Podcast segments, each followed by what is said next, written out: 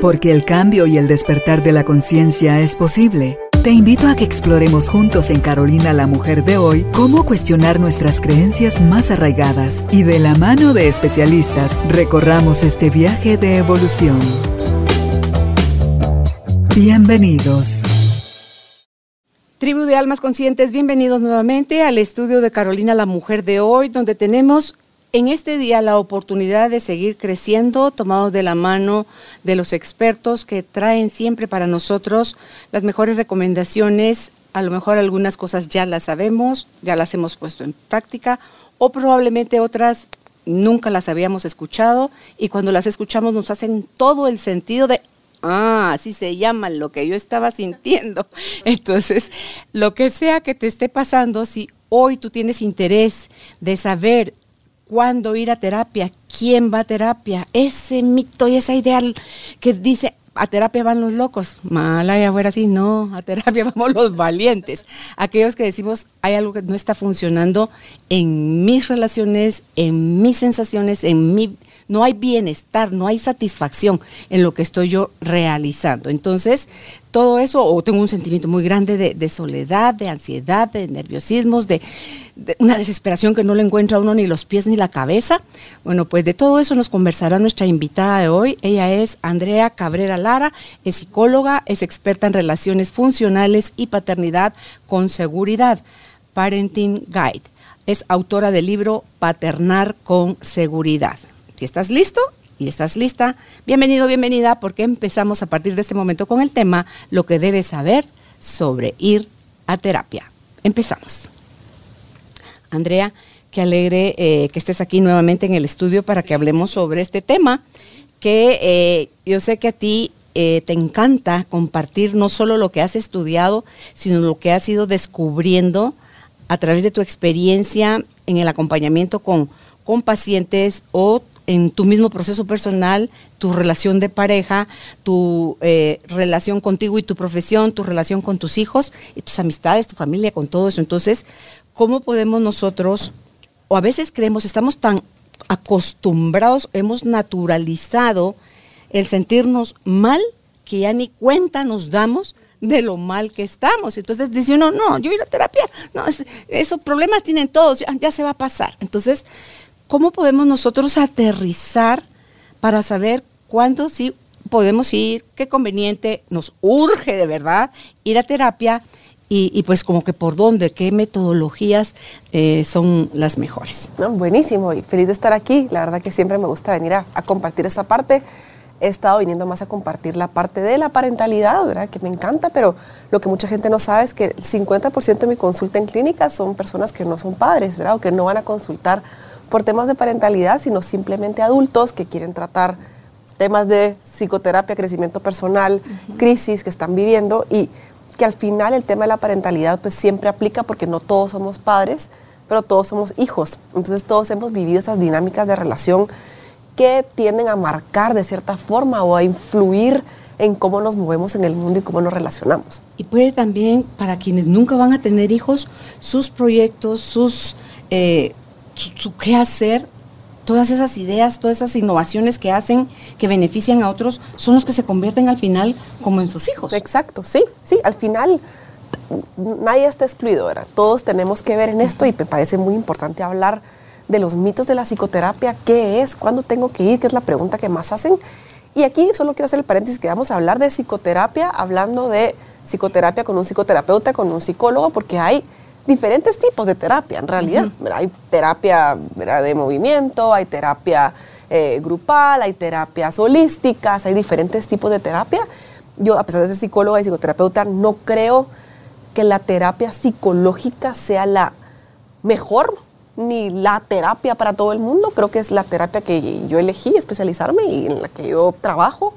Pero me gusta tener muy claro que no pienso que sea para todo el mundo en el sentido que habrá gente que elija otras vías y eso también está bien. Porque a veces podemos caer en solo la psicoterapia. Yo pienso, pues si a ti te hace ruido algo más, si tú quieres buscar algo más, creo que también es válido permitir ese espacio. Pero lo importante es estar claros de qué es lo que estamos eligiendo, porque hay diferentes opciones, si tú lo quieres ver así. Y también que es clave no mezclar las cosas, eso lo vamos a ver más adelante. Pero para que un proceso realmente funcione, a veces vamos a terapia, pero lo que queremos es ir a oír lo que queremos oír. Entonces, voy con mi psicólogo y no me gustó, pero entonces voy con mi otro terapeuta no sé qué, y voy con mi coach que me dice otra cosa, y pero lo que realmente quiero es que me digan lo que yo quiero oír. Ay, parece una 40 con tu amiga. y, ni la amiga, ¿verdad? Pero a la que sí te dice lo la que, sí, esa, a veces, hay que mandarle WhatsApp. Sí. Eh, pero a lo que voy es hablar de terapia psicológica, de psicoterapia, es lo que yo quiero hablar porque es lo que yo conozco. Otras terapias pues, no son mi expertise, entonces solo quiero dejar eso claro desde el inicio. Entonces, lo lindo de la psicoterapia es que no necesites un motivo, una crisis para ir. Generalmente yo cuando estudié, y todavía lo hago en, mi formulario de ingreso en consultorio, hay un apartado que dice motivo de consulta. Y para muchos esa pregunta es como, no sé. hay gente que sí, hay gente que llega, estoy aquí porque estoy pasando un divorcio, porque me quiero separar, porque tengo ansiedad, porque siento que tengo depresión. Pero hay gente que no sabe, como tú decías, que tal vez solo siente algo, como a mi vida le falta algo, pero no sé qué es. Y muchas veces, como no podemos ponerlo en palabras, dejamos de ir porque pensamos, pero es que si ni sé qué voy a decir, ¿verdad? ¿Qué voy a decir? Porque no, no sé qué es lo que me pasa. Cuando al contrario, podemos perfectamente ir a psicoterapia, ese es el lugar donde tú puedes decir, no sé. Es el lugar ideal para llegar y decir, no sé por qué estoy aquí. ¿Y cuánto tiempo le das tú a tus pacientes para quedarse en esa postura de no sé? Va a depender de cada persona. Generalmente no pasa mucho tiempo sin que sepan. Va a depender mucho de qué tan... No hay un número de sesiones que te pueda decir porque va a depender mucho de las resistencias que tengan, trabajo previo que tengan antes, nivel de trauma, capacidad de introspección, nivel de vulnerabilidad. O sea, eso va a depender. Compromiso con sus tareas. Sí, pero, pero lo que voy es que lo que es lindo esta primera parte es que es justamente caer en cuenta con que no hay un paciente ideal, ¿verdad? Confrontarte a tu vulnerabilidad, es decir, no sé, porque qué difícil es para muchos de nosotros de repente decir, no sé, y tal vez siempre queremos saber. Por otro lado, tenemos pacientes que llegan como muy dueños de su proceso y yo estoy aquí, cuántas sesiones, cuántas horas, y al contrario, con ellos pues hay que trabajar un poco más de, ok, vamos a ir poco a poco, dame chance, pero a lo que voy es, no podemos resistir resistirnos a no ir o no debiéramos resistirnos a no ir solamente porque no sabemos, porque al contrario, la psicoterapia tiene que ser ese espacio de vulnerabilidad donde yo puedo decir, realmente no tengo ni idea, me siento perdido. Y es mucho más fácil a veces trabajar con un paciente que está dispuesto a, a ver qué pasa, que alguien que tal vez llega como muy, no, yo estoy segura que lo que tengo es depresión y tal vez es otra cosa. Entonces creo que eso no nos tiene que impedir. ¿Crees tú que el sentimiento, si está muy fuerte dentro de nosotros, de culpa o de vergüenza, puede ser un gran limitante a la hora de tomar la decisión de finalmente si ir al terapeuta porque te vas a sentir juzgado? Sí, por supuesto, por supuesto. Y por eso es que es tan importante y difícil. Ayer me lo preguntaron en redes, hice unas preguntas para venir aquí preparada. Y me preguntaban en redes, pero ¿cómo busco? ¿Cómo puedo encontrar a alguien con quien yo me sienta, o sea, es un número y un teléfono, digamos, en algún, un teléfono y un nombre, perdón, en algún lugar. ¿Y cómo puedo saber si ha dado clic contigo? Porque la realidad es que yo no soy para todos los pacientes, no todos los terapeutas somos para, esa es la realidad. Entonces, por eso cuando preguntan a veces en redes, ¿quién es el mejor? Yo pienso, ¿el mejor para quién? Que te sirva a ti. Que te sirva a ti. Entonces, puedes preguntar con tu médico de cabecera referencias, puedes preguntar a amigos y familiares por referencias. Ahora solo, ojo, yo no recomiendo tener tu mismo terapeuta que alguien en tu familia. Sí creo mucho en mantener esas relaciones separadas, porque para que tu terapeuta sea tu terapeuta, pues es algo muy personal que yo recomiendo. Incluso si son pareja. Incluso más aún si son pareja. Yo creo mucho en terapia de pareja, en que pueda haber el, terapia, el terapeuta de pareja y luego el terapeuta individual de ella y el terapeuta individual de él. Para mí esa es la situación ideal, mantener todo muy puro. Em, pero si no, pues un recurso muy bueno que tenemos ahora son las redes sociales y también insto aquí a los demás psicólogos que nos ven que abran sus páginas, porque mucha gente te ve en redes y tal vez ya tiene una idea, ah, bueno, Andrea es un poco así, siento que haríamos clic, o no, definitivamente siento que Andrea nada que ver lo que ella me está diciendo y no hago clic con ella. Entonces, que también los psicoterapeutas tenemos a veces ese, esa limitante que no nos queremos exponer mucho porque hay para diferentes personalidades. Pero lo que voy es, puede ser difícil, eso es una realidad, encontrar a tu terapeuta ideal. Y a veces nos toca ir con uno, no hice clic, ir con otro y a veces esto también puede, o sea, lo acepto que puede ser desgastante. Muchos psicoterapeutas ofrecen una primera consulta de 15 minutos, por ejemplo, para poder aclarar dudas. No todos lo hacen, pero pueden preguntar. Pero más que nada, referencias de amigos, catedráticos, en las facultades de psicología de las universidades, pueden ser buenos lugares para buscar, pero tienes razón que es difícil encontrar a quién. Es como, con un médico tal vez también, pero siento que con un médico, como no es algo tan vulnerable, es más como, bueno, aquí están mis resultados, puedo poner una pared mucho más fácil entre el resultado, lo que quiero evaluar y cómo yo me siento. Pero confiarle a alguien el secreto terapéutico, era la, la confidencialidad es algo súper duro. Entonces definitivamente puede ser más difícil para algunas personas. Puede ser también limitante, Andrea, el que tú vayas como paciente creyendo que ahí te van a dar las soluciones y pues, tengo ya no sé cuántas sesiones de ir y ella no me dice como qué es lo que tengo que hacer o no me resuelve. Tocaste un excelente, un excelente punto y una excelente pregunta. Yo no puedo hablar aquí por todos los terapeutas porque como tú sabes hay diferentes orientaciones en psicoterapia, hay orientaciones más conductuales o cognitivas, hay orientaciones más psicoanalíticas, psicodinámicas, más humanistas, eh, y va, va a depender mucho de la orientación del psicoterapeuta, que a veces puede ser difícil, pero hay que preguntar, ¿verdad? ¿Qué puedes preguntarle a tu terapeuta qué orientación tienes y tú investigar acerca de qué significa o que tu terapeuta te explique un poco más. ¿Por qué? Porque un terapeuta más enfocado en la parte cognitiva o conductual tal vez te ofrece una, una terapia más estructurada y te puede decir, mira, aquí son 20 sesiones y en esas 20 sesiones vamos a trabajar esto, te voy a dejar tareas, etcétera. A otro terapeuta que te va a decir, mira, esto es indefinido, mira, vamos a ver cuánto tiempo vas a estar aquí y tú irás viendo. Va a variar mucho, pero definitivamente puede ser difícil este, esta parte de yo quiero saber cuándo me voy a curar y cómo. Y eso también puede ser una resistencia, mm. ¿verdad? Es decir, no me animo al, a ver qué pasa, no me animo a un poco como lo, desconocido. Entonces, eso mismo yo como terapeuta por lo menos tomo nota, ¿verdad? Cuando hay alguien muy resistente y quiere saber, como que hago la observación de, ok, veo que, veo que te cuesta lo desconocido. Y es porque estamos muy habituados a creer que tenemos el control. A, ajá, exacto. Entonces, desde ahí el terapeuta va leyendo ese tipo de cosas, ¿verdad? Como qué tipo de paciente es. Y un buen terapeuta también te va a decir, creo que tal vez te beneficiarías más de trabajar con alguien más, hacer una referencia, si ese fuera el caso, ¿verdad? Pero definitivamente el saber qué hacer em, puede ser una limitante al inicio. Creo que es importante tú tener muy claro qué es lo que tu terapeuta trabaja. Yo en mi primera sesión, si les digo cómo trabajo, qué es mi forma, qué pueden esperar, qué no, se llama un consentimiento informado, que quiere decir cuáles son las limitantes mías y también del paciente, em, cómo funciona la confidencialidad, tenemos que hacer mucho énfasis en esto y si no lo escuchamos por parte de nuestro terapeuta, preguntarlo. ¿Cuántas veces recomiendas o, trabajas tú? ¿Es una vez cada 15 días? ¿Es semanal? ¿Es eh, un análisis em, de alto impacto? Quiere decir que se ven varias veces a la semana. ¿Es una vez al mes? Lo que también yo no recomiendo, a menos que sea un proceso de mantenimiento. Eh, haces interconsultas entre sesiones. Son preguntas importantes a hacer porque sí va a variar de terapeuta a terapeuta. ¿Qué es interconsulta entre sesión? Buenísima pregunta. Yo no lo hago personalmente, creo que no muchos terapeutas lo hacen, pero algunos terapeutas sí dan seguimiento entre sesiones vía WhatsApp a veces. No, no es lo tradicional, ¿verdad? Digamos, cuando yo estudié no era lo que se hacía, pero en esa época tampoco había WhatsApp, creo. Entonces, eh, uno a veces tiene que abrirse un poco a estas posibilidades.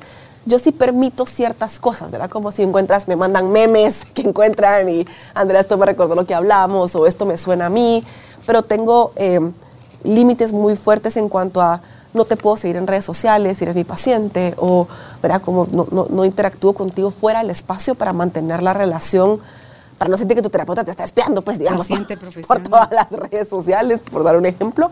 Eh, entonces es una relación compleja porque es alguien que tú estimas, porque el cariño es real. Yo tengo cariño a mis, pacientes y los demás terapeutas seguramente también, pero a la vez uno tiene que mantener esa, ese profesionalismo. Así que... Esa línea.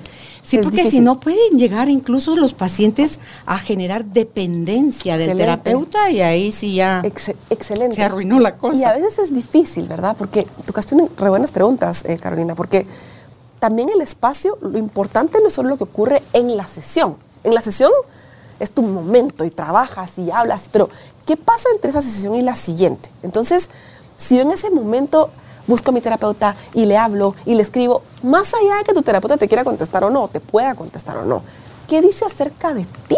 ¿Cómo están tus niveles de ansiedad también?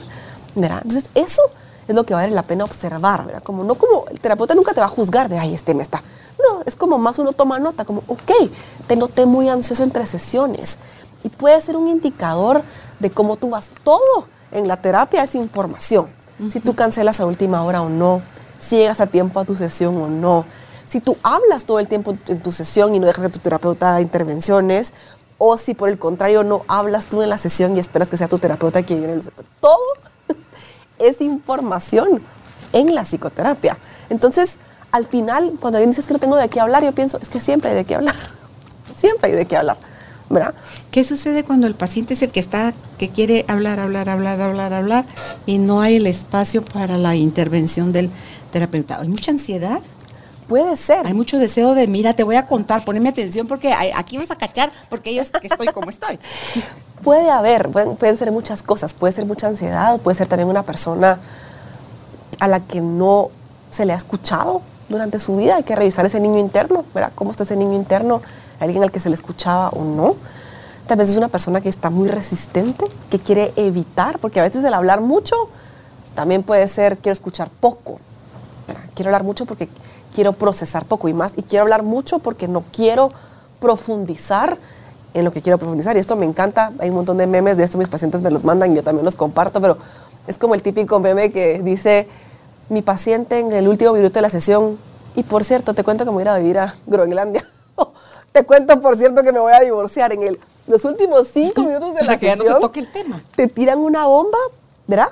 Probablemente es porque les costó como calentar motores durante la sesión para poderlo decir, ¿verdad? Pero también hay que hacer ver como, ok, tal vez es algo que tú también quieres evitar y por eso lo trajiste hasta el final. Ok, y si saliera hasta el final, ¿qué dice el terapeuta? Perfecto, gracias por comentarlo. eso lo tratamos en la siguiente sesión. Sí, es, bien duro, ¿verdad? Porque al final es, no quieres cortar en un momento así. Por supuesto que no quieres cortar en un momento así. Pero en la terapia, para, muchas personas, eso es importante, el terapeuta va a ser la única o de las únicas personas que hace lo que dice y que dice lo que hace. Es decir, que si mi regla es que mi cita termina a las y 50, yo te voy a cumplir con que termina a las y 50. Y por más confrontativo que eso sea para el paciente, le va a dar la información de mi terapeuta es alguien confiable. Porque cumple lo que dice, porque sus reglas se hacen valer, porque mi terapeuta respeta su tiempo y eso me enseña a mí inconscientemente a respetar el mío también. Entonces, cuando el terapeuta te cobra tu consulta, porque cancelaste en último momento y te aclaró en tu política de cancelación que la sesión es cobrada y a ti te duele pagarla porque no la recibiste y al terapeuta también te duele, le duele cobrártela porque en el fondo no es que querramos. Pero el terapeuta ahí también está enseñando esta lección valiosa de tú también tienes que hacer lo mismo con tu tiempo, porque tu tiempo también es valioso. Entonces son algunos ejemplos de cosas que pueden pasar, que ocurren en el contexto de la terapia no es en lo que hablamos, ¿verdad, Carolina? Sino esas cositas que pasan que parece que no es nada, ¿verdad? Una paciente me mandó un día un, meme hace muchos años que decía algo como, es que me acuerdo que al principio yo me arreglaba un montón para estar en terapia y, y después aprendí a ya no, ¿verdad? Te dijo ella. Y, y es algo que yo también, uno puede notar cuando la persona ya se siente más cómoda, ¿verdad? Uno va notando esas cosas, ¿verdad? Como que ya no se quitan, se están más cómodas. Aquí estoy en mi cama, Ahora con la terapia virtual, aquí estoy en mi cama y estoy haciendo esto y lo otro. También la terapia virtual, perdón que cambie de tema, pero es importante, ha traído nuevas reglas para los terapeutas, porque pasa que mucha gente quiere tener las sesiones en el carro, por ejemplo, lo cual a veces pues, puede ser un riesgo, entonces hay que tener también límites claros en cuanto a eso. Claro, te arriesgas a un accidente por claro. andar pendiente de lo que te está diciendo. O no estás pendiente de tu terapia, entonces también es decirle, bueno, esa puede ser otra resistencia, ¿por qué tienes tu terapia en un momento donde tú sabes que no le vas a dar el 100%? Tal vez porque no tienen el espacio adecuado en su casa, no hay un área, un lugar, una hora donde tengan esa privacidad y sea respetada para poder exponer desde su corazón. Sí, pero entonces digamos, lo ideal sería poder, si no se tiene el espacio, pues entonces no hacerlo, o sea, buscar otro lugar, me explico, porque a veces, a veces puede ser eso, Y ahí tal vez se puede entender, ¿verdad? Como que, mira, estoy encerrada. Y pasa mucho, hay gente que tiene su terapia en el baño, encerrada en el carro, o sea, en el carro parqueado en el garage, digamos. Eh, y, y, se entiende porque es, bueno, aquí es el único no estoy, y está perfecto. Y eso está re bien, pero a veces, a lo que iba mi comentario es más que a veces esto pasa porque hay una resistencia interna de, ay, es que me vine aquí porque, pero realmente es porque tal vez no quiero, no quiero ser tan vulnerable. Entonces también el, el buen terapeuta te va, uno, importantísimo, te vas a sentir seguro siempre. Se tiene que sentir seguro. Tu espacio terapéutico tiene que ser el lugar más seguro. Mm. Eso tu cuerpo, tu sistema nervioso lo tiene que sentir. Sí, Ahí yo siento así como que ya quiero que sea la semana entera. para, ahora tratarlo otro punto. Sí, tiene que ser así. Sí. Y lo otro es que un buen terapeuta también te tiene que confrontar. Claro. Porque entonces también mucha contención y solo contención tampoco es lo que... Entonces un buen terapeuta... mucha energía infantil en el paciente. Sí, también te tiene que decir de pronto, fíjate que he notado, ¿verdad? Y a veces uno...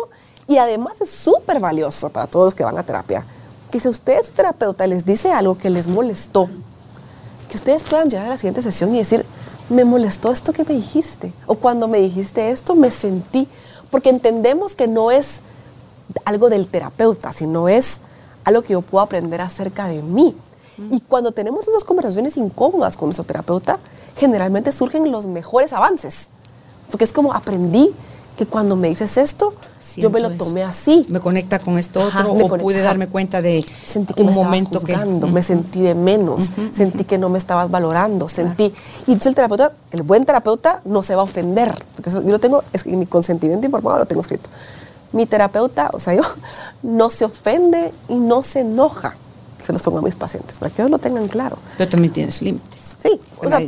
el derecho también de... Por supuesto. Punching back. Pues. Sí, pero lo que voy es que también tengo clara mi posición de terapeuta. o sea, yo tengo muy... Por eso es que el terapeuta tiene que ir a terapia, porque uno tiene que estar muy claro que lo que el paciente pone no tiene que ver contigo en realidad. Pero a lo que voy es que tiene que sentirse un lugar que te, que te contiene, pero que te confronta. Sí que en realidad ese debiera haber sido el lugar de nuestros padres también. Un buen padre, una buena madre, siempre regreso al tema de la parentalidad, pero es importante, mm. es ese que te contiene y que también te confronta. No estoy diciendo que el terapeuta es un papá de una mamá, porque no es eso, por supuesto que no. Pero por eso es que a veces despierta estas cosas tan infantiles que tú hablabas también. En la terapia uno se puede infantilizar muy fácil. Mira, Sí, en toda esa vulnerabilidad que da tanto miedo a, sentirte vulnerable como sobreexpuesto y, ni para qué le busco o rebusco yo, porque si a eso ya con el tiempo dices que pasó, porque no pasó, para nada. Eh, entonces ni, le muevo mejor, no, perdón, la vida se va a encargar de traerte situaciones en tus relaciones que van a hacer que tus aguas se sacudan y todo el sedimento suba para que lo puedas ver, porque no es lo natural ni es lo que tu ser necesita. por, eso estamos rodeados de personas que nos permiten ver eso nuestro, que nunca nadie nos enseñó a ver.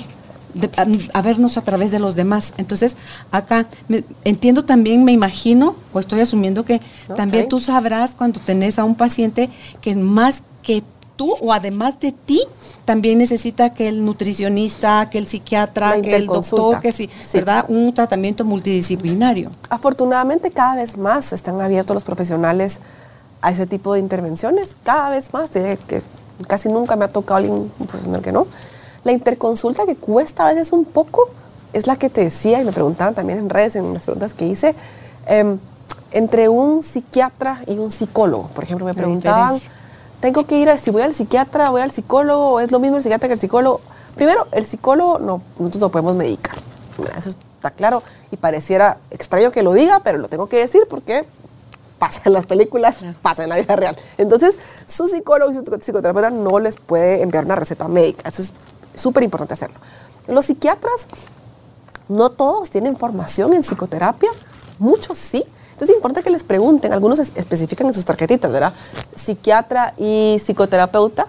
Hay algunos que se, enfocan más en, la parte médica del tratamiento farmacológico y pueden llevar paralelo con un psicólogo eh, su tratamiento psicoterapéutico. Yo lo recomiendo mucho porque creo que da ese espacio. Generalmente también el, tema económico suele ser mucho más accesible económicamente un psicólogo que un psiquiatra. Entonces a veces muchas personas por eso prefieren voy con mi psiquiatra una vez al mes o una vez cada seis semanas y voy con mi psicoterapeuta, mi psicólogo cada 15 días eh, o semanal eh, y resulta un poco más accesible.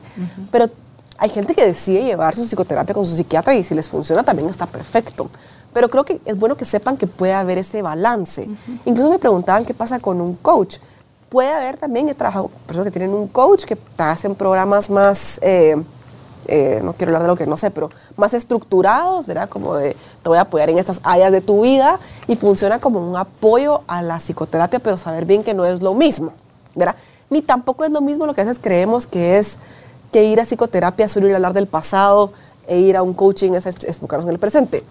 Ese mito tampoco es cierto, ¿verdad? En psicoterapia se trabajan cosas del pasado, por supuesto, pero por supuesto que lo que importa también es la acción en ese presente. Entonces, lo que a veces esa interacción es la que cuesta y es lo que te decía al inicio que a veces se a cuestionarnos por qué estamos buscando tantas respuestas. voy con mi psiquiatra, con mi psicólogo y con mi coach, pero ahora quiero ir a constelar, pero y ahora quiero ir a una cosa de astrología de mi carta natal, pero ahora quiero ir a ver, que no tengo en contra nada de eso, pero yo me preguntaría, ¿y por qué? ¿Por qué estás buscando tantas respuestas en tantos lugares? ¿No sería bueno como ir poco a poco? No digo que sea bueno ni malo, solo creo que es bueno cuestionarte de dónde viene. ¿Será alguna resistencia? ¿Será que, verdad? Como que hay que poder trabajar también esas áreas para que haga sentido. Yo creo que es una suma de todas esas cosas que mencionaste suman y si a ti te late, te resuena, hay algo que te jala, como yo decía, es un llamado de tu alma, ve y hazlo. Porque yo sí me he podido dar cuenta que he probado muchas terapias, muchas, esa es la ventaja que tengo de, por tener el, esto desde hace 26 años, más, no, 27 años tengo de estar con Carolina, la mujer de hoy.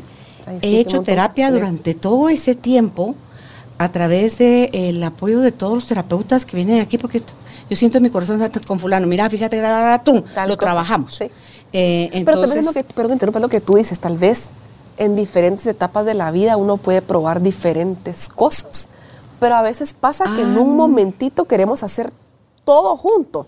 Y tal vez sí puede ser difícil para tu sistema procesarlo. Hay cosas, sí. Si estás principiando, dale pianito, pues, porque te vas a hacer bolas. Pero si has hecho esto por muchos años, eh, yo le veo algunas limitaciones a la psicoterapia, algunas limitaciones al coaching, algunas limitaciones a, a, cada cosa. Y entonces yo veo porque yo sí me voy hacia mi interior y digo, Padre, guíame, muéstrame, porque siento que aquí queda todavía un pendientito de algo, muéstramelo tú. Y si en ese compromiso honesto de decirle, muéstramelo, ¡pam! me llega la, información. Entonces hago la consulta, hago la siguiente, el siguiente proceso y eh, ahí se revelan otras cosas. Entonces a mí sí me sirve como un complemento. Y entonces yo creo... Pero tú estás clara, tal vez, claro, tú estás clara que no es porque estás resistiéndote. Ese es mi ah, punto. Ah, no, a mí eso yo lo dejé atrás hace mil años. Ese, ahí va mi comentario. ya, de frente. Estar muy claros que estamos buscando opciones porque de verdad en diferentes momentos resuenan diferentes cosas y solo hacer el ejercicio de pensar, no soy yo acaso resistiéndome y que quiero lo que te servicio, que quiero oír lo que quiero oír. Ah. Por eso te decía, en realidad como dije al inicio A lo mejor es hasta más crudo lo que vas a oír en otro lado, pues, pero bueno. Pues decía al inicio, yo no creo que la psicoterapia, hay también una frase que dice, todos deberían ir al psicólogo. Yo pienso, no creo. Yo, ah, yo creo, que en algún momento dado, Andrea. Yo creo que no es para todo el mundo. estamos, de, estamos de, yo creo, por como la incoherencia que tenemos, que entre lo que pensamos, lo que decimos, lo que hacemos, lo que sentimos, no está en coherencia. Entonces, eso ya lo decía Einstein. Encontrar otras vías, eso es loco. Pero puedes encontrar otras vías. Estamos de camisa de atar. De verdad, porque dice uno. mira, te, has estrellado contra la pared intentando la misma, ante todo cuando querés cambiar a alguien. Ya llevas 18 años intentándolo. ¿Te ha funcionado? No. Entonces, ¿cuál es la necesidad de seguir creyendo que puedes cambiar a alguien? Entonces dice uno, ok. Entonces, si tú no haces ese switch adentro de ti, vas a seguir soñando en la fantasía de que alguien te tiene que hacer feliz, alguien te tiene que dar pero, paz. Pero lo que voy es que no, no, me gusta ponerme en esa posición de que los psicólogos somos el deck plus ultra de la vida y que es la única forma de autoconocimiento que hay, ni la única forma de trabajar tus cosas, ni la única forma. Eso es lo que yo no creo. Fíjate que a veces hasta con que cambies tus hábitos alimenticios. Exacto, sí. Te hace te hace sentir tú, tu cuerpo, tu mente, la claridad, tu y eso lo puedes trabajar con alguien más. Entonces creo que también quiero quitar ese, este estigma de que todos tienen que ir al psicólogo. Todos tienen que trabajar en sí mismos. Sí. Todos tienen que buscar formas de conocerse mejor y todo lo que tú dijiste ahorita. Pero está bien si la psicoterapia no es para mí. También me preguntan mucho la religión. ¿Pelea acaso eh, mi religión con ir al psicólogo? ¿Te has topado con Para, para muchas personas no puedo revelar. Para muchas personas es confrontativo y yo pienso que si para alguien es confrontativo por su religión ir a terapia, pues no lo hagas, porque entonces te va a confrontar también más.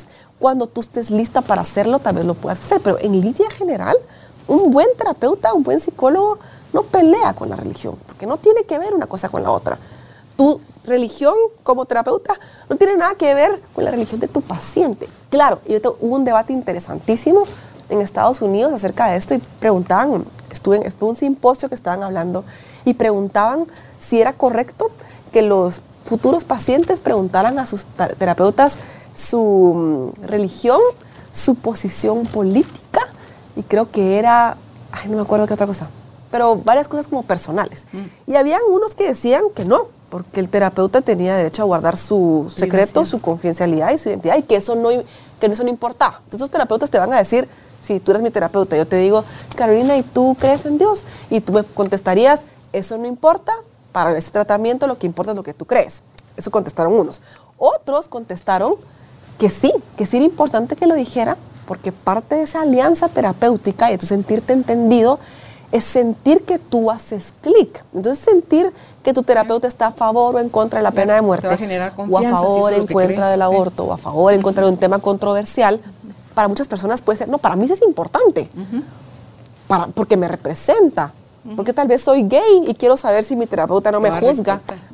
Me, explico, entonces creo que son dos posturas que puedo entender, pero a lo que voy con esto es, al final el terapeuta es solo una persona, es una persona, un humano que idealmente también debiera de ir a terapia para poder hacer frente a todo esto que estamos hablando. Pero sí creo que es importante decir, pensar, bueno, ¿qué quiero hacer? quiero ir a terapia. Entonces le puedo contar a mi terapeuta, mira, estoy yendo, fui a constelar porque me encanta y fui. Y esa información que puedes traer a terapia, por supuesto que la puedes traer. Es importante porque de ahí uno piensa, ¿por qué no le conté a mi terapeuta? Siento que me va a juzgar. Es que tu terapeuta no te va a juzgar. Si es radical, o sea, exacto. Si no está bien parado en su posición, te va a juzgar, va a criticar, se va a sentir amenazado. Sí. Y no es el punto, pero es todas esas cosas incómodas, no sé si contarle a mi terapeuta, lo estoy inventando, era que fui a esta, no sé, rito, sesión de no sé qué, y no le quiero contar porque me da vergüenza. Eso es importante hablarlo. No que fuiste o no fuiste. ¿Por qué te da vergüenza? Trabajar más creencias. Sí, es que eso es lo que es lindo de la psicoterapia. Y se oye lindo así como lo estamos diciendo ahorita, pero obviamente no es que tú a la primera sesión, hay gente que sí, pero no es que tú a la primera sesión o segunda sesión vas a dejarte. Date también chance, como en cualquier relación. Porque también te lo he hablado a ti y lo hemos hablado en el programa. Tiene la sociedad, valora más a las personas que son más extrovertidas, que platican, que hablan. Por eso es de que uno tiene que hablar de pacientes fáciles o pacientes difíciles. Porque como un niño fácil o un niño difícil, son personalidades diferentes. Mm. Entonces también pensar, bueno, si este paciente es difícil, es porque tal vez algo me confronta a mí, de mí. Que también es normal, que lo tengo que ir a trabajar a terapia. Pero también este, uno tiene que aprender a, hay pacientes que les va a costar más y trabajar también ese prejuicio de que el buen paciente es ese que nos hace la terapia más fácil porque, porque tiene mucho insight, es muy introspectivo, tiene habilidades verbales muy buenas. No todos son así y todos son dignos y merecedores de un acompañamiento respetuoso. ¿Cómo lo manejas tú? Como que por temporadas, un trimestre, hacemos terapia, hacemos pausas para eh, que baje la información, termine de cazar y se practiquen los ejercicios, retomamos más adelante. ¿Cómo crees tú que, obviamente la respuesta siempre va a ser, depende de cada paciente, pero... El programa de los dependes. Sí, eh, depende a veces, diría Haroldo. Entonces... Eh, no, pero te entiendo tu pregunta. Sí. Te voy a hablar en línea general y creo que hay gente que va a estar de acuerdo o no, pero eso ya lo sabemos. Em, personalmente, yo empiezo la terapia diciéndoles el mínimo que yo te recomiendo de estar aquí, el mínimo para mí, es de 12 a 16 sesiones. Menos que eso, para mí es, no fuiste terapia. Una vez a la semana, cada 15. Idealmente, para empezar, una vez a la semana. No siempre se puede a nivel económico, entonces en ese caso, pues se pasa cada 15 días que también me parece una buena frecuencia, aunque para iniciar es mejor semanal. Y siempre les digo, probemos unas 16 sesiones, viéndonos así, y en 16 sesiones reevaluamos. Reevaluamos a ver cómo vamos, si necesitamos seguir o si no. Pero también es, les trato de quitar el mito de una terapia de un año es normal. Una terapia de dos años es normal. Porque si te pones a pensar, no dice dos años, pero no son dos años. Si vas una vez cada 15 días, ¿Cuántas horas de terapia realmente son? Son dos horas al mes, son 24 sesiones. Si no hay feriado, Navidad, digamos que son 20 sesiones al, año, son 40 sesiones, o 40 horas en dos años. Entonces no fuiste a terapia dos años, fuiste 40 horas a terapia. Realmente no es que sea poco, pero lo que voy es expectativas más realistas también de lo que podemos hacer. Entonces a veces sí pasa que se van de viaje, entonces tomamos un break, descansamos un poquito, nos volvemos a ver.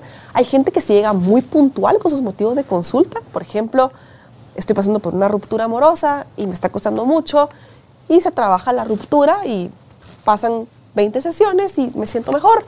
Tal vez es una sesión de seguimiento al mes, a los dos meses, tres meses. Siempre queda la puerta abierta, obviamente, pero varía mucho. Y puede que después, por el aniversario de hoy hace un año, se murió, me divorcié, eh, me quedé sin trabajo, lo que sea, es donde se te vuelven como a activar el síndrome de aniversario, ¿verdad? Las, las heridas, y si uno, ¿cómo es posible? Ay, Andrea, así todo esto que trabaja uno con papá y mamá, diciendo, pero por Dios, yo esto he trabajado, ¿cuánto? ¿Cuánto? Pero solo mamá y papá tienen capas y capas y capas y capas. Y que hay días de días, hay días que estoy enfermo, hay días que me siento más indispuesto, entonces no, la sesión la sesión no siempre se va a sentir igual. Eso también trato de hacer. Hay sesiones donde uno sale como, wow, me encantó mi terapia. Hay días donde uno sale como, no vale nada. Era para que pague esta sesión. Y es normal también sentirse uno así, porque es un proceso. Por eso se llama proceso psicoterapéutico, ¿verdad? porque lleva su tiempo, lleva su camino y para cada quien es diferente. A veces también nos comparamos. Es que mi amiga fue a terapia un año y ya está bien, yo llevo aquí cinco años. ¿Cuál era el compromiso de tu amiga? O sea, o la necesidad. como todo. Y, lo otro, Carolina, que también es importante es, está la consulta de terapia en crisis y hay gente que va a terapia, como yo, por ejemplo, por estilo de vida. Yo voy a terapia desde que inicié mi carrera de psicología. Bueno, fui a terapia chiquita, pero ahí no, me, no fui esto que me llegaron mis papás. Y luego de grande, pues ya elegí en la universidad como parte de entender mejor mi carrera. Y desde ese entonces voy a mi terapia no porque esté en una crisis constante, sino que porque me sirve y me funciona para mi trabajo. Entonces también está bien esa opción. Claro, es que a mayor autoconocimiento, autoaceptación, compasión y todo lo que puedas tú mejorarte, conocerte tú a ti, tu real tú, no lo que durante años has mm. creído o creyeron de ti o esperaban de ti o tú misma te, te exigías a ti. Eso es que a mayor amorosa sea la relación que tengo yo conmigo, mejor puedo empezar a relacionarme con los demás, bajarle rayitas, o sea, bajarle al juicio, bajarle las expectativas, bajarle al creer que tú me tienes que hacer feliz y tú eres mi mm. pareja, mi papá, mi mamá, mis hijos, o sea, me tienes que dar paz, me tienes que dar eh, entre la felicidad, la paz y el amor, es un Señor, que es algo que viene tan de adentro que mm. nadie, ni tú eres responsable de dárselo a nadie, ni nadie de dártelo a mm. ti. Y cuando empiezas a tener más esa alianza contigo y vas descubriendo quién realmente eres, Andrea, te das cuenta de que sí, al principio yo me recuerdo, todavía me seguía dando yo palo a mí. Entonces me dijeron a mí una vez en terapia, está siendo muy dura contigo. Entonces la autoexigencia estaba en las rayitas más altas. Ok. Entonces, eh, sentí así como, te juro como que se me estrujó el corazón de, de decir, no solo ya está fregado lo que me pasó, sino que encima yo me sigo dando más palo.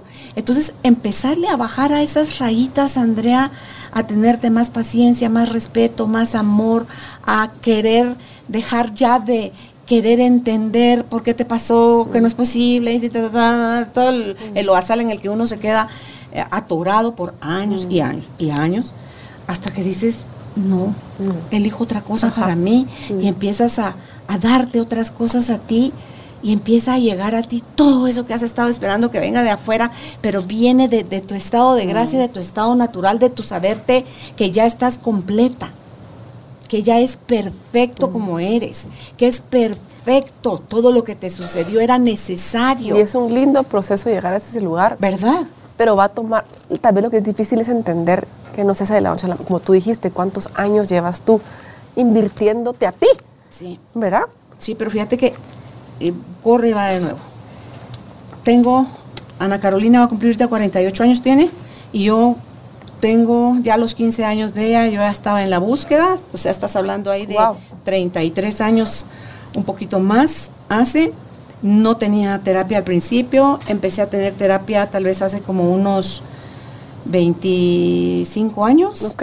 Eh, pero más allá de la terapia, porque yo podría seguir patinando en los mismos lodazales que te manejan la mente a otras comprensiones que te llevan a vivir lo que sea que estés viviendo con otra mirada, Andrea, en paz.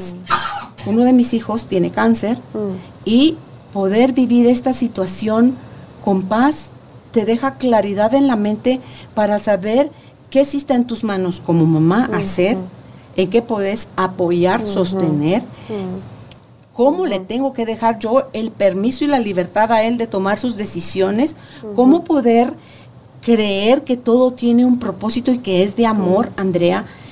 Eso no me lo dio todos los años de terapia anteriores, me lo dio el entender que a menos que yo deje de resistirme a la realidad, que qué es la realidad, Eso, las lindo. cosas como están sucediendo. Como son. Y dice, la realidad no te tiene que gustar para que la aceptes. Lindo, sí. Entonces, cuando la aceptas y solo le dices, es esto, Eso es lo que pones un título Sí. al, al- al evento Sí. sin drama, tú no pierdes la paz. Te juro que tú no pierdes la paz. Si yo hubiese querido seguir teniendo la razón, queriendo decirle a Dios cómo quiero que salgan las cosas, Claro. cuestionándolo de por qué o como para qué. Sí, o sea, si yo sigo en ese mismo lodazal, ni mis 25 años, ni mis 33 años que tengo de esta búsqueda, me hubieran Sí, servido y, y- para y en nada. realidad lo que tú dices también, o Sino sea, hasta no- esta renuncia. no es el tiempo. O sea, hay gente que puede llegar a un insight muy rápido de su, en su terapia y que puede hacer progresos muy rápido en su terapia también. Porque Sí. no importa qué tanto tu terapeuta te diga, qué tantos estudios tenga, cuántas veces a la semana vayas, no importa si tú, por eso hay que lo que te decía antes, ¿realmente tú quieres cambiar? ¿Quieres ese cambio para ti? ¿O quieres escuchar más razones por las cuales no cambiar? O sea, esa es la primera. ¿Es momento de ir al psicólogo o no? Siempre, siempre es momento de ir. La verdadera pregunta es si realmente tú quieres ir. Es como pasa mucho en las parejas. La esposa o el esposo le llaman, quiero hacer cita para mi pareja. Eso no sirve. Eso no sirve. Porque por definición, por lo que tú estás diciendo, tiene que tener una convicción propia de, no es que hay algo mal en mí que quiero cambiar, pero necesito trabajo personal. Pero si estoy yendo porque mi pareja me lo está pidiendo, eso ya me dice mucho también. Entonces, Claro. Eso lo podemos hacer solo con nuestros hijos cuando son chiquitos. Sí, Nada y más. solo cuando son chiquitos. Sí. Y de todas maneras, pasa, también te lo he dicho aquí, pasa que uno quiere dejarlos donde el terapeuta y que me lo arregle, no funciona. No, no está ayer. Ni él es un carro Ajá, descompuesto. No funciona. Sí, sí. Hay que uno llegar, comprometerse, hablar, entender. Cambiar tú también. Cambiar tú. Por eso es que ahora ya me dedico a, a trabajar más con padres, porque yo me daba cuenta, hay cosas que solo que trabajen con los padres se ven los cambios en los hijos. Y tú me imagino que lo ves en la clínica, Andrea, los niños que de ahora son, es que son espectacularmente brillantes, tienen una mentalidad, me contaba hoy alguien, precisamente dice, mi hija llevó a, la, a su hijita de 10 años al, a, a que le vieran otro problema al pediatra y ahí resultó que tenía que hacer la cita con el oftalmólogo y parece que tiene hipermetropía o algo que, que, se va a corregir con lentes. Y tanto la mamá como la abuela se angustian terrible. Y la niña les dice de lo más fresca, mi gorda, a los 10 años, ¿por qué se ponen así? Si lo que yo tengo se va a curar. El doctor dice que ya ustedes cuando me pongan mis lentes, a mí ese problema se me va a quitar. ¿Qué es el problema? Yo no, estoy, yo no estoy enferma. O sea, yo me voy a curar. Entonces le dije, se da cuenta de la inteligencia de esa niña. Ella no está comprando ni el drama, ni la creencia, ni, pobre de mí. No, ella dice, yo, ustedes tranquilas, que a mí cuando me pongan mis lentes, a mí este problema se me corta. Y esa es mi realidad y eso es lo que me toca a mí hacer. Y tal vez, eh, y tocaste también un buen punto, porque es cierto que los adultos venimos, ya tenemos más capas encima que los niños, ¿verdad?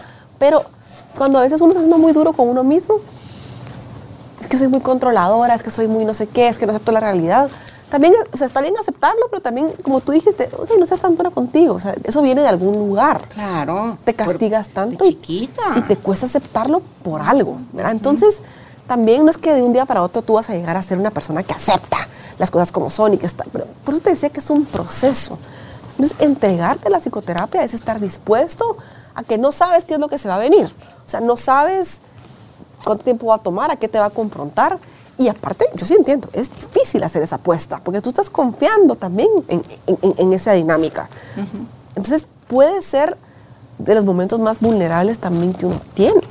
Elegir ir con el psicólogo, e ir al psicólogo, ¿verdad? Que por supuesto que no lo quisiera decir, pero es una realidad. Hay, hay temas de mala praxis en psicoterapeutas como en cualquier persona. Y entonces, busquen sus referencias, siempre pregunten, investiguen, ¿verdad? O sea, es, es importante también poderlo hacer.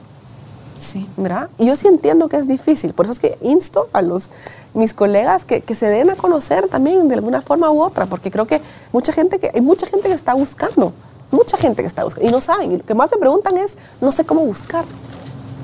¿verdad? No sé cómo buscar y los que estamos y que nos ven, pues estamos ocupados, pero pero hay personas con necesidad, ¿sí? Y es importante. No, y, luego hay espacios, hay lugares donde te pueden dar la terapia a precios mucho más accesibles. Buen tema, y hay otros donde te lo pueden dar incluso gratuito. Sí. Ahora, ahora es uno de ellos que te dan asesoría de legal, o sea, de abogado y asesoría de psicólogo. Excelente. Y las universidades, las universidades tienen programas de también de ayuda. Está la AGP, la Asociación Guatemalteca de Psicología está Prosame, eh, que creo que también eh, con trabaja con Julita. Eh, hay varios centros que ustedes pueden buscar, pero también lo otro que es importante que acabo de descubrir con mis pacientes es muchos seguros ahora cubren la psicoterapia. revisen su póliza de seguros y yo lleno formularios de mis pacientes, tal vez no es como con copago directo, pero muchos trabajan con reembolso, entonces revisen. Y también qué bueno que los seguros ahora estén viendo la importancia que tiene el incluirlo, porque probablemente, ya si yo soy un seguro que no lo ofrece, pero mi competencia lo ofrece, pues también me voy a cambiar porque quiero ir al psicólogo. Entonces también eso está buenísimo, con lo que tocaste el tema.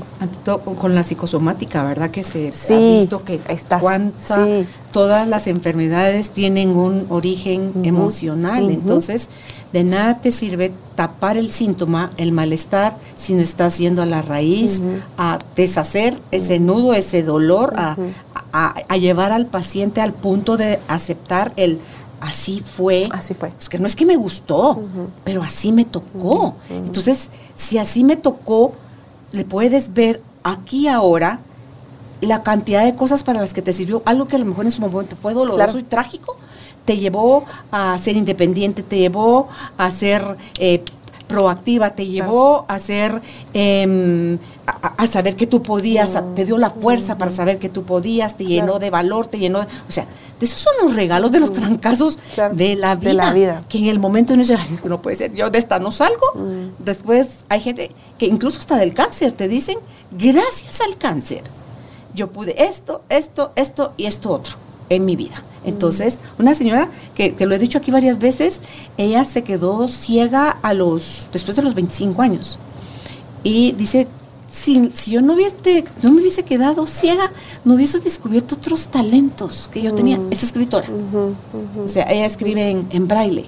Entonces dice, y, y otras habilidades que yo tenía, pero fue necesario que yo perdiera la vista para poderme dar Para cuenta de estas otras cosas. Eso es aceptar la realidad, o sea, las cosas como son. Y eso es clave, Andrea, cuando tú llegas ante la realidad, lo que sea que te esté pasando, a decir, ching, esto es lo que hay, esto es lo que hay. ¿Qué hago? Y no hay nada ¿Cómo más real que, que- o sea, ese es el trabajo precisamente del psicoterapeuta. El, el psicoterapeuta lo que va a hacer es ponerte en la realidad. Como aquí no hay, aquí no tenés que impresionar a nadie, aquí no es, ¿verdad? Aquí es lo que es. Sí. Y para muchas personas puede ser difícil ese proceso de aquí es lo real. Me acuerdo que me decía una amiga, no una paciente, una amiga, me decía, es que yo una vez le dije a mi, a mi terapeuta, eh, me preguntó, ¿cómo estás? Y yo, bien.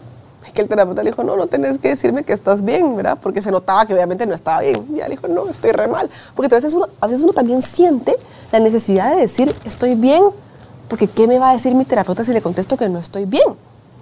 ¿Me explico? Hasta cómo, cómo te sentís mal. La verdad que me siento mal, fatal, terrible. ¿Sentís que has progresado? No. Siento que no he progresado, siento que me agobio, siento que... Todo eso, es esa parte, de verdad que es no jugar, no ver más la terapia como, una, como un espacio para jugar este rol que todos jugamos. ¿verdad? Y no cuando digo rol de hipócritamente, sino yo estoy aquí, estoy haciendo un rol, voy a tener una entrevista contigo, esa es la realidad.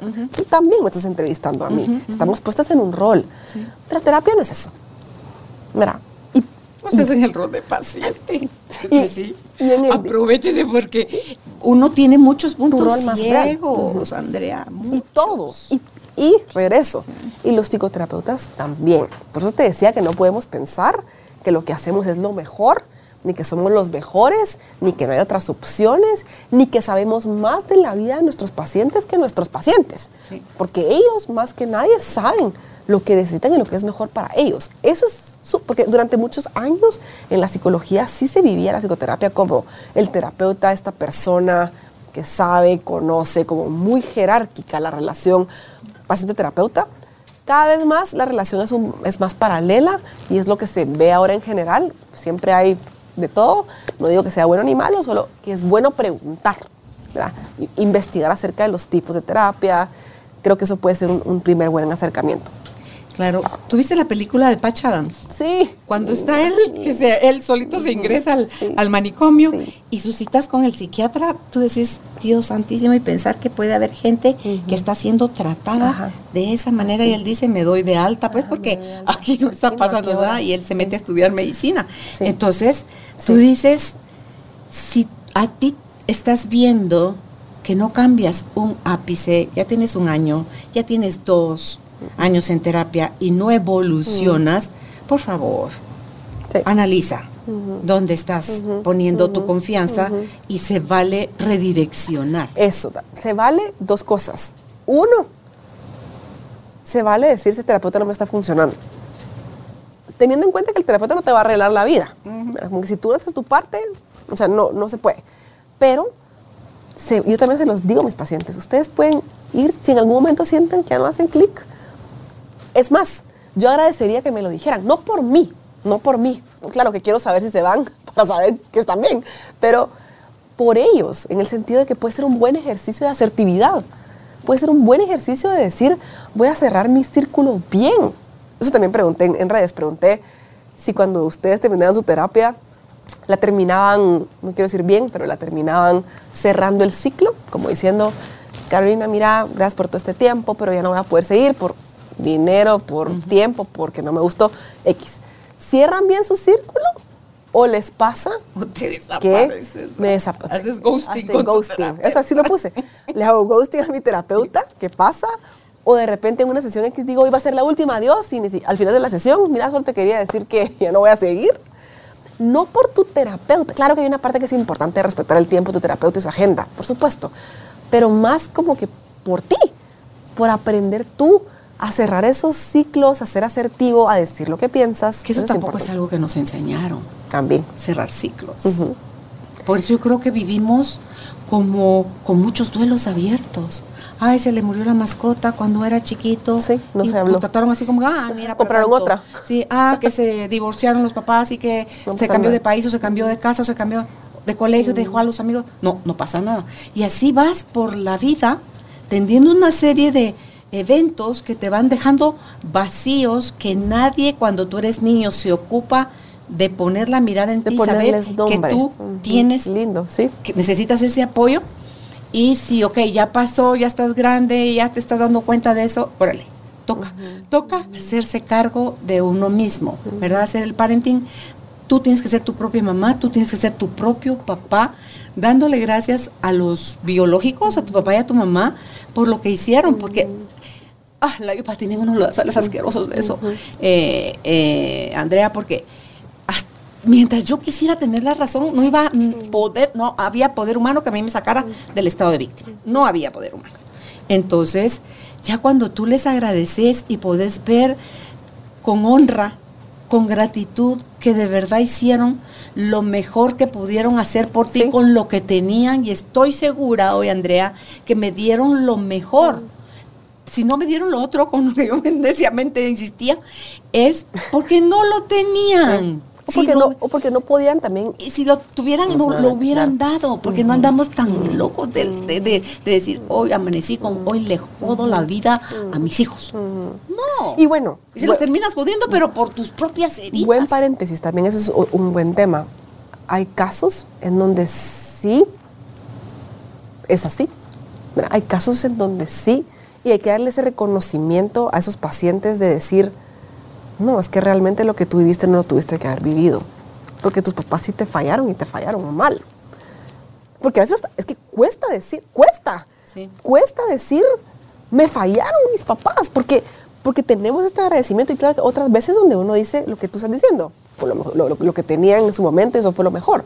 Pero otras veces sí fue negligencia pura y dura y no hay otro nombre. Pero esos y a veces, los papás que te tocaron. claro, pero eso lo que voy es de que el paciente necesita a veces ese permiso Claro. De poder decirlo. Y a veces la religión no te da permiso de decir También, eso. sí. Si ahí está en el mandamiento que honrarás a tu padre y a tu madre, y cómo cuando jodidos yo voy a hablar mal de ellos, eso me, me condeno yo en Es pecado, me voy al infierno. Sí. No, si yo no me doy permiso de decir por la gran tarranturrun, por un papá. Y no digo que todos, no, eh, no digo que todos, o sea, yo creo que muchos es como tú dices, de que, pues sí, yo también a mis hijos en algo los voy a arruinar y esta- tengo la madurez para que cuando ellos me confronten de adultos y me digan, mamá, ¿por qué me hiciste eso? Yo poderlo asumir con responsabilidad y decir, sí, nene, tenés razón, estuvo mal y, y ahí va a quedar. Eso estamos claros, pero sí creo que parte también de este proceso de terapia es que el paciente se necesita ese permiso para poder decir eso que es que tantas cosas que, te pueden dar vergüenza decir, es que yo realmente no aguanto a mi mamá, no la aguanto, Sí. o realmente yo estoy, estoy con mi esposo por conveniencia, de- decir algo así, ¿Cuán común son las Wow, relaciones con papá y mamá de te odio y te amo? mm, súper comunes, es súper común, súper común. Sí, a veces que creo yo común. que tu niño interno necesita amar a papá y a mamá. Pero tu experiencia Duro. fue del, de, pero así color hormiga. Entonces, ¿qué quieres? ¿Seguir teniendo la razón, sintiéndote víctima? ¿O Ajá. quieres ya cerrar de verdad Sí. eso, entendiendo que sí, por muy fregado mal. que ha sido, Sí. así fue como te tocó? Sí, sí. Y dar el siguiente Y construir paso. relación desde ahí, si te Sí, interesa, sí. pues, o No, sea. y si no, pues pones si el no, límite pues, y no. distancia. Ajá. Pero ya sin darte palo, porque uno cree que mientras está Mm. pensando en contra de ellos es un favor para uno. No, te sigues fregando tú a ti la que existencia. a veces uno va a terapia también, que ese es otro error, no error, pero digamos cosa que puede pasar, que vas a terapia pensando, vas a quejarte de todos en tu vida. Y tu terapeuta no va, no va a cambiar, ¿verdad? A, a mí mi, terapeuta, eh, eso sí lo puedo contar porque ella me lo dijo a mí, el de mi terapia, me dijo una vez, hace muchos años, Andrea, pero yo me estaba desahogando de esta persona. La, la, la, la, la, la, la, la. Y ella me dijo, sí, Andrea, pero yo no sé si tú vas a encontrar eso que tú estás buscando Afuera. Ahí con esa persona.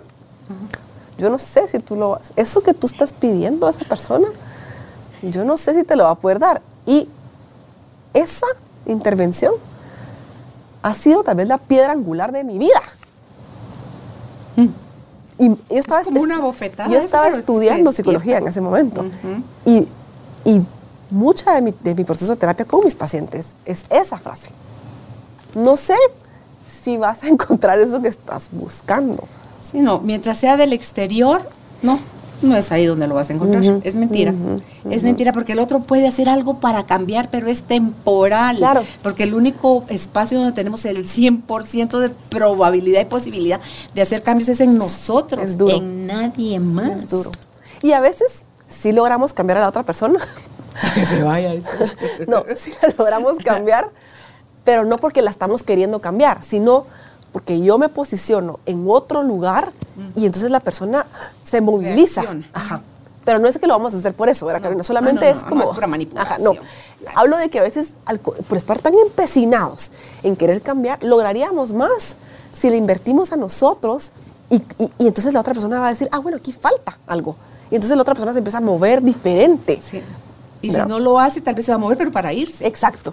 Entonces a veces estamos mo- como que entrampando el movimiento por estar controlando. Mm, eh, eh, Ahí estamos, ahí te es que ahí nos A perdemos. todos, no, nos- a mí, a a nos- todavía me claro, pasa. Ahí nos sí, perdemos es un bien proceso. fácil, sí. bien es, es- fácil. es un proceso bien, es ongoing, ¿verdad? Es siempre. Yo, no- yo también creo que nadie puede decir, bueno, no, no nadie, hay personas que sí, pero muy pocas personas realmente, yo no tengo nada que trabajar. Yo no tengo nada que trabajar. no, no. Así me dice una oportunidad una hermana mía, yo no sé qué gusto le encontrás en andar revolviendo. es que uno, yo no ando revolviendo. Cuando algo aparece a flote y ya está listo para que yo lo vea, ah, venga, pues le digo yo a ese asunto, lo agarro en la mano y vamos Sí. a terapia. Sí. Y, y lo trabajamos. Entonces, así es. No, no, yo en cambio sí tuve una niñez, una adolescencia. Me da permiso, le dije, vete, como hermanas, y como así soy yo también, dije, me da permiso a que le haga un par de observaciones en las que yo, desde mi mirada, creo que sí valdría la pena hacer terapia. Me dice, dale. Entonces, punto A, tarrán, punto B, tarrán, y punto, no le, fue- no, le, le puse tres, punto tres. Esos tres asuntos necesitan terapia. Pero bueno, ahí también es un buen punto. Y se quedó callada. Creo que también uno valora o- tener un amigo, o en este caso una hermana, que te pueda decir, pues que es difícil recibirlo, pero te puede decir, mira, ¿no has considerado ir a terapia? Yo, yo te veo, pero uno también le da pena, porque uno no quiere que la otra persona se enoje, que se moleste, que vaya a pensar, pero tal vez a veces eso es lo que uno necesita, que alguien desde el amor, porque tu hermana viene desde el amor, decirle, también escucharlo de quien lo está oyendo uno. Pero a veces eso puede ser bueno, cuando alguien te dice, Sí. has considerado, podría ser una opción en tu vida. Y fíjate que después de esa conversación ya se quedó como abierto a, y pasan, que pasó hace rato de eso. Entonces cuando pasa algo, entonces le digo yo, eso Te digo. también. Para la bolsita, Eso, también, es- eso también se trabaja en terapia y le prometo que se resuelve. Le digo yo, entonces dice, se queda callada nada más. Entonces, Pero tal vez en algún momento que quiera ir, te va a tener en mente y va ya a decir, estuvo oyendo, estuvo oyendo. ¿verdad? O sea, en el pero fondo lo que resuena, resuena. Lo que, lo uno se puede enojar en el momento, pero si te hace ruido, mientras estás bañando, está la voz de Carolina de ir a terapia. si, te- si- si hay algo que tenga que resonar, en el zapato. ¿sí? Al Ay. final, pues puede pasar, ¿verdad? La terapia es un regalo, pero es un regalo que solo nos podemos dar nosotros. Sí, sí. Ay, vale oro, vale oro ir a terapia. Vale oro. Mm, De verdad, el y- antes y el después de terapia es Y el durante, ¿verdad? Como que ese proceso de lo que tú decías, de esperar, quiero ir a mi terapia. Sí. Y tal vez solo un último tip, no sé cómo estamos de tiempo, pero que, que- Sí. que quería dar también era para con ese tip cerramos. súper.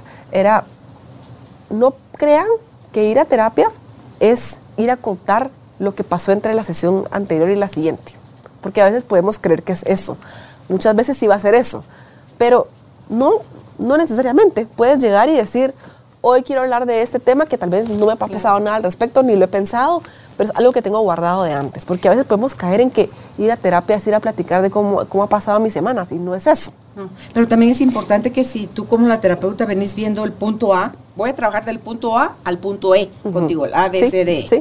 Entonces, y tú decís, ya vamos por el C. Y tú decís, ok, creo que ya Ya le dimos mucha en el vuelta. punto C. Entonces, ¿te parece si avanzamos al punto Sí, D, por Carolina, supuesto. verdad? Y eso es que va- Entonces ya cierro yo va a mi depender- punto C y abro un nuevo punto. Sí, eso va a depender mucho también de qué tan directivo lo que decía antes es, es tu terapeuta. Por eso creo que va a ser importante. Hay terapeutas más directivos que sí te van a llevar más de la mano. Hay terapeutas un poco más, menos directivos, ¿verdad? Entonces de eso va a depender, pero definitivamente creo que no hay nada como que tú también tomes control de ese proceso. Entonces no es lo, que, no que todo lo tengan que hacer, pero si ustedes pueden tener un cuadernito para apuntar entre sesiones, es súper útil, súper útil. Hoy me siento, porque después uno llega el día de la sesión, el martes uno se está muriendo de angustia por no sé qué, eventualmente uno lo medio resuelve, ¿verdad? Hiciste ejercicio, fuiste con tu amiga a comer, pasó otro problema, entonces este problema ya se volvió X. Cuando llega la terapia el martes siguiente, ya se me pasó. Sí. Y no lo trataste. Entonces, apuntarlo en un cuadernito, a veces puede servir como para que tú puedas tener esta información y llevarla a tu terapia también. ¿Leíste el libro Los Cuatro Acuerdos de Don Miguel Ruiz? Me acuerdo cuando yo leí ese libro. Eh, y ahí hay un ejercicio que propone donde dice, grábate durante una semana. Imagínate. ¿Cómo hablas? Y después escucha, escucha tus grabaciones. Entonces, yo creo que es un buen momento a la hora de escuchar, si uno sin látigo en mano y sin un juicio duro, es ver cuáles son las palabras que estás usando más, tu positividad o negatividad, tu, juicio, tu crítica, tu ataque, tu rechazo, tu, tu necesidad de defenderte, de justificarte. Todo eso te da dando una pauta qué tierras estás tú pisando. Mm. Entonces ahí vas a decir, Sí, de pues plano. como que me la paso, de, me la paso de un evasivo terrible, pues entonces como que, como que está bien difícil que yo salga de esta tierra, de donde el malestar va a seguir siendo el mismo, porque mm. el asumir, Andrea, que el tiempo todo lo borra y el tiempo nada sana, es donde eh, lo que vas poniendo en uno como más capas de tierra encima y aparentemente se olvidó. Y en esos mecanismos de defensa que tiene tu cuerpo para protegerte, porque no viviríamos si tuviéramos todas esas heridas latentes, abiertas, supurando todo el tiempo, es donde también la vida se va a encargar de traerte nuevas personas, nuevas situaciones, donde... Que te va a dar esa paz. con permisito va a decir el asunto y te salta a la cara, a la realidad, quiere decir eso, lo que ya está listo para ser visto. Puedes volverte a hacer de la vista gorda, voltear la cara para otro lado y no es cierto y seguir en, negación, o puedes decir, ok, al toro por los cuernos y decir, ok, ya me negué 30 años de mi vida, ya, no más, me está pesando más. Voy y empiezo. Así es. Así que, Súper. Eh, pues gracias Andrea por, por, todo lo que compartimos hoy. y la pasé muy bien, ojalá les sirva. Sí, y, a ti que si te cayeron los 20 de, ah, sí, sí, uh, o te ríes. Dice que cuando nos reímos, cuando estamos oyendo algo, dice, te están hablando. Es es cuando le dice uno a las amigas, ¿verdad? Que estás en una charla y te dicen que te están hablando. Y si cuando le, tú decís a alguien, te están hablando, no solo están hablando, te están hablando a ti también, ¿verdad? Entonces, eh, buscar terapia, vale mil por uno la pena hacerlo. Y Andrea, tú la localizas en sus redes sociales, está como en Instagram, arroba Andrea Lara, Andrea.lara, en Facebook, Andrea Cabrera de Lara, psicóloga cotidiana. Sí. Oh, qué nombre más simpático. y su página web, andreacabreralara.com. Será hasta un próximo encuentro. Si encontraste tu utilidad o estuviste alguien muy presente en toda la charla, mándale este, este video que seguro también esa persona le va a encontrar utilidad. Si no te has suscrito, suscríbete a nuestra página, dale like, eso nos ayuda a nosotros a seguir eh, generando todo este tipo de material para ti, el cual hacemos con todo nuestro corazón. Te abrazo desde el alma, que estés bien, Dios te bendiga. Gracias. Chao. Gracias por ser parte de esta tribu de almas conscientes. Recuerda visitar nuestra página web carolinalamujerdehoy.com.gt para más información de estos temas y de nuestros invitados. Tenemos más programas, blog, libros, talleres, tienda en línea y material exclusivo para quienes se suscriban. Encuéntranos en redes sociales como Carolina la Mujer de Hoy.